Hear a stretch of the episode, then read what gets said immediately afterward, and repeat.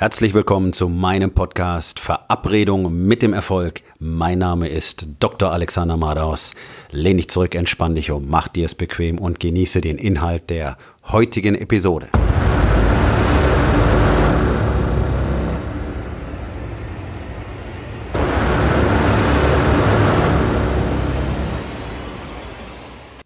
Heute mit dem Thema Konzentriere dich auf das, was du wirklich beeinflussen kannst. Menschen sind häufig unzufrieden damit, wie Situationen für sie ausgehen. Punkt. War ich früher auch ständig, weil ich ein paar Dinge einfach nicht wirklich verstanden hatte. Erstens hatte ich so wie alle Menschen gelernt, dass ich selbstverständlich abhängig bin von Zustimmung, Anerkennung von außen. Also ich muss mich so verhalten, dass andere Menschen mich gut finden. Dann ist es für mich okay. Das ist ja das, was man uns beigebracht hat. Gesellschaftliche Gleichschaltung. Wir haben ein Schema.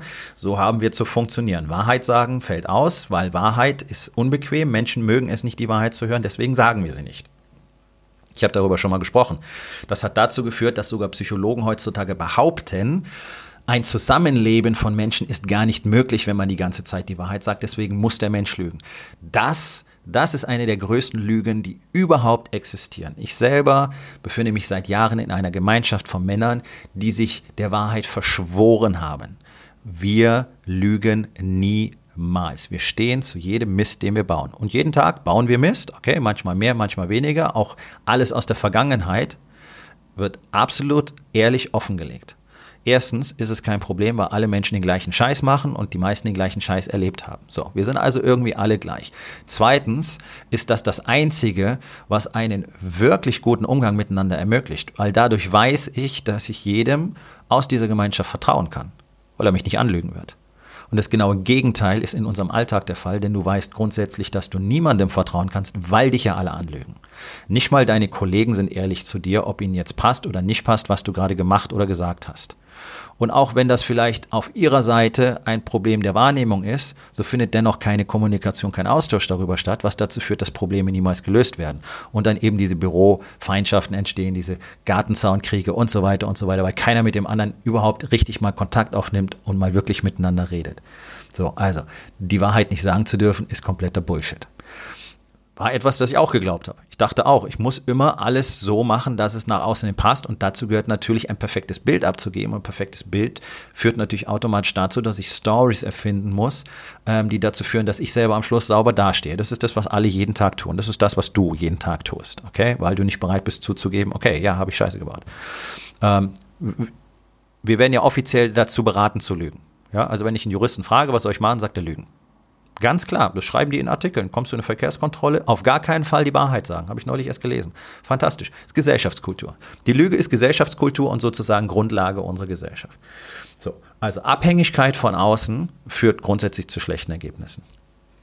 Allerdings ist auch in der Regel sehr frustrierend, wenn man zum Beispiel Verhandlungen führt oder eben versucht, irgendetwas ähm, zu bekommen, das man gerne möchte und ist dabei abhängig von der Entscheidung von anderen Menschen, dass es eben ganz oft nicht so ausgeht, wie man das gerne hätte. Zum Beispiel, speziell wenn man in so einem Verhältnis steht, ähm, oben, unten, Chef, Angestellter, ganz schwierig. Chef sagt, fertig. Okay. Ähm, es gibt eine ganz einfache Möglichkeit, solche Dinge sehr positiv zu beeinflussen, Verhandlungen, Gespräche sehr positiv zu beeinflussen, das zu bekommen, was man tatsächlich möchte. Äh, ohne irgendwie brachial vorgehen zu müssen oder mit Zwang zu arbeiten oder mit Tricks zu arbeiten oder mit Manipulation zu arbeiten, so wie das ja heute im Marketing gang und gäbe ist. Ähm, also 99 Prozent der selbsternannten Marketing-Gurus hier auf Facebook und Konsorten reden ja einfach nur von Manipulation. Das heißt, Menschen zu irgendetwas überreden, dann sofort die Kohle kassieren, damit sie bereits bezahlt haben, wenn sie aufwachen. Ne? So Buyer's Remorse nennt man das, das Bedauern des Käufers. Wenn du merkst, okay, ich habe jetzt was gemacht, das wollte ich eigentlich gar nicht, aber in dem Moment war ich so aufgeheizt und aufgeladen von dem, was er gesagt hat, dann habe ich es halt gemacht. Gut, okay. So. Situation kannst du auf jeden Konflikt übertragen. Auch auf sportliche Konflikte zum Beispiel. Das Konzept ist folgendes. Konzentriere dich auf das, was du beeinflussen kannst, nicht auf das, was du nicht beeinflussen kannst. Und hier wird es interessant.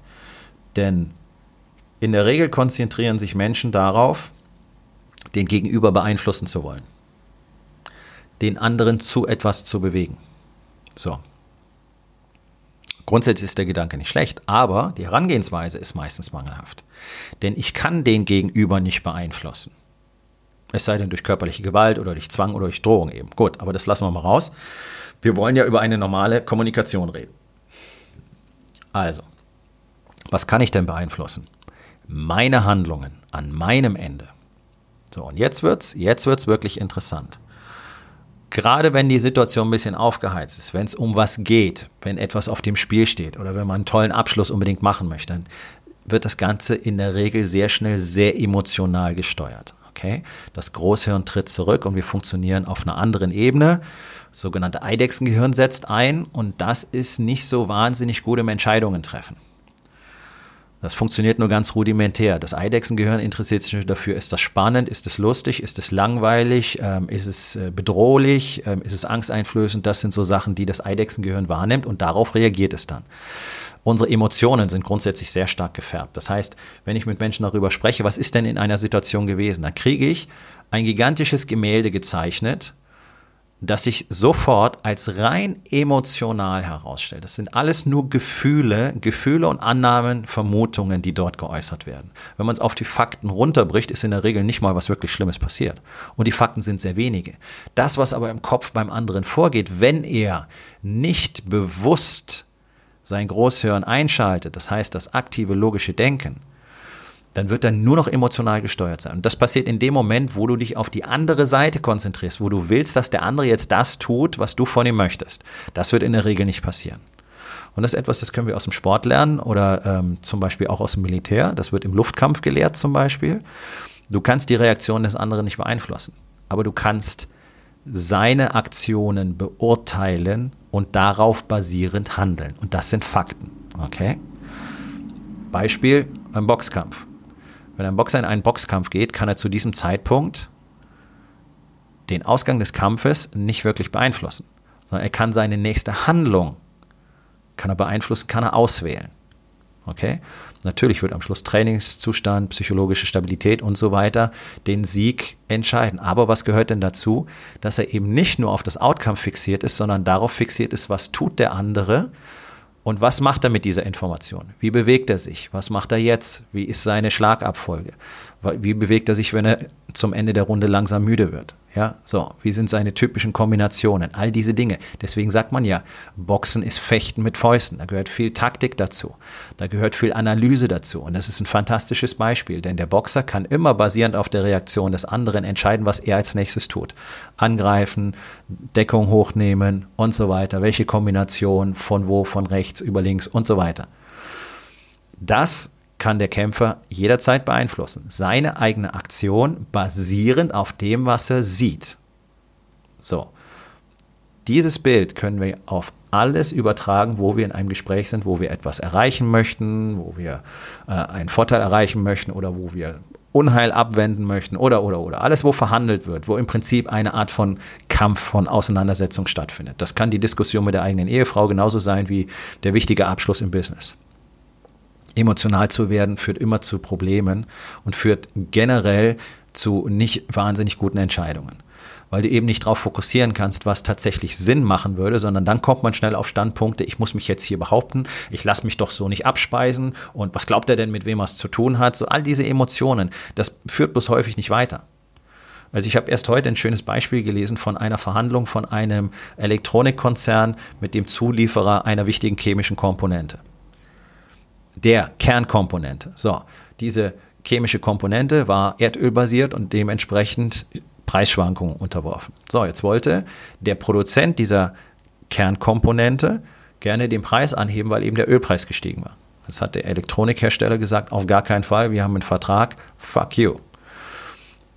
Daraufhin Daraufhin hat der Hersteller der Kernkomponente die Zulieferung verlangsamt, was zu erheblichen Produktionseinbußen auf der Seite des Elektronikherstellers geführt hat. So, der Betrag, über den man diskutiert hat, war umgerechnet 15 Dollar Cent pro Einheit. Eine Einheit wurde für 2000 Dollar auf dem Markt verkauft vom Elektronikhersteller. Also 2000 Dollar Marktpreis und die Diskussion ging über 15 Cent, die möglicherweise von der Marge abgegangen wären. Völlig unlogisch, völlig irrational. Die 15 Cent zu sparen hat dem Elektronikhersteller erheblich größere Verluste eingebracht, dadurch, dass er seine Produktionskapazitäten runterfahren musste, weil die Nachlieferung nicht funktioniert hat. Eine völlig wirre Entscheidung. Völlig wirr. Nur basierend auf der Tatsache, hey, wir halten unseren Standpunkt, weil wir sind im Recht. So, und das ist der Punkt. Macht das Sinn an dieser Stelle? Nein, es hat überhaupt keinen Sinn gemacht. Und am Ende hat man nachverhandelt und dann hat man sich darauf geeinigt, okay, wir zahlen diese 15 Cent mehr und alles ist wunderbar und unterm Strich hat man es wirtschaftlich nicht mal wirklich gemerkt. Aber ewig lange Verhandlungen und erhebliche Probleme auf dem Weg. Und genauso verhalten wir uns gerne. Einfach nur um den Standpunkt zu demonstrieren, treffen wir beschissene Entscheidungen, weil wir jetzt gerade das demonstrieren wollen. Und nachher merken wir, hey, das ist alles Kacke. Und dann haben wir oft das Problem, wie komme ich denn aus der Nummer wieder raus? Jetzt muss ich zurückgehen und sagen, naja, können wir es vielleicht doch so machen. Ja, das ist ja mal ätzend, oder? So viel zu, ich habe meinen Standpunkt demonstriert. Du musst nämlich aktiv zurückrudern. Macht auch keinen Spaß. Nur so, ganz nebenbei. Also der Punkt ist, gucken, was wirklich vorgeht. Faktenbasiert entscheiden. Faktenbasiert entscheiden. Nicht einfach sich emotional überfahren lassen, was ganz, ganz viele da draußen nutzen. Der Gebrauchtwagenhändler genauso wie die große Supermarktkette die Preise diktiert, die überfahren die Leute einfach emotional ähm, mit, mit Druck und bestimmten Taktiken und die machen dann in der Panik eben Dinge, treffen Entscheidungen, die nicht gut sind. Und nachher ist der Katzenjammer groß, denn es hätte ganz anders laufen können hätte sich der andere Verhandlungspartner erstmal nur auf die Fakten konzentriert und genau das getan, was in diesem Moment der nächste Schritt gewesen wäre. Und nicht einfach nur die ganze Zeit ans Endresultat zu denken, nämlich, ich brauche diesen Deal. Ich brauche diesen Deal. Damit bist du nämlich schon automatisch unterlegen und wirst jeden Discount einräumen, wenn du so in die Verhandlung reingehst. So, der nächste Schritt ist erstmal, okay, was sind denn eigentlich die Basisbedingungen, über die, die wir reden? Warum redet der überhaupt mit mir, wie wichtig bin ich für den anderen und so weiter und so weiter und so weiter. Und nicht automatisch gleich ans Endresultat denken. Es macht einen himmelweiten Unterschied in der persönlichen Energie, in der Ausstrahlung und in der Fähigkeit, ein Gespräch zu führen. Weil, weil du viel mehr das Gefühl von Kontrolle bekommst. Wenn du dich nur dem Endresultat ausgeliefert siehst, wie zum Beispiel, ich muss diesen Auftrag bekommen, bist du schwach. Das merkst du auch. Ja, du versuchst nur, dass der andere möglichst nicht mitkriegt, wie sehr du diesen Auftrag willst. Und natürlich weiß er das. In dem Moment, wo du da aber gar nicht hingehst mental, sondern dran denkst, okay, wir fangen jetzt hier an, was ist der nächste Schritt, den ich machen muss, was sind die Fakten, die ich im Moment habe, wirst du ganz anders auftreten und wirst einen ganz anderen Rahmen haben, in dem du spielst.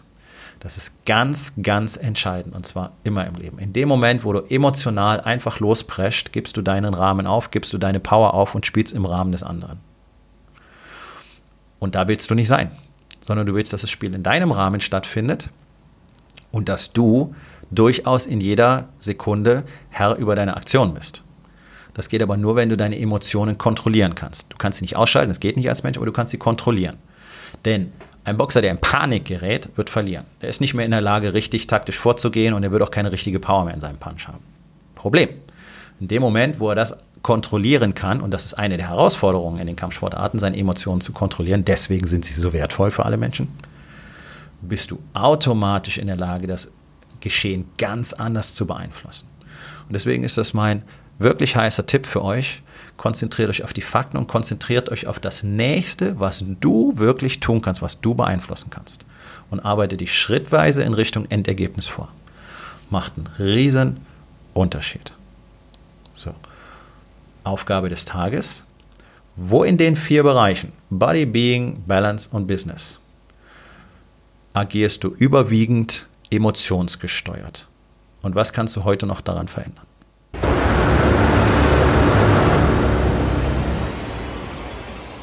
Das war's für heute von mir. Vielen Dank, dass du meinem Podcast Verabredung mit dem Erfolg zugehört hast. Wenn er dir gefallen hat, abonniere meinen Kanal und hinterlass doch bitte eine Bewertung auf iTunes. Ich bin Dr. Alexander Madaus und ich wünsche euch allen noch einen schönen und produktiven Tag.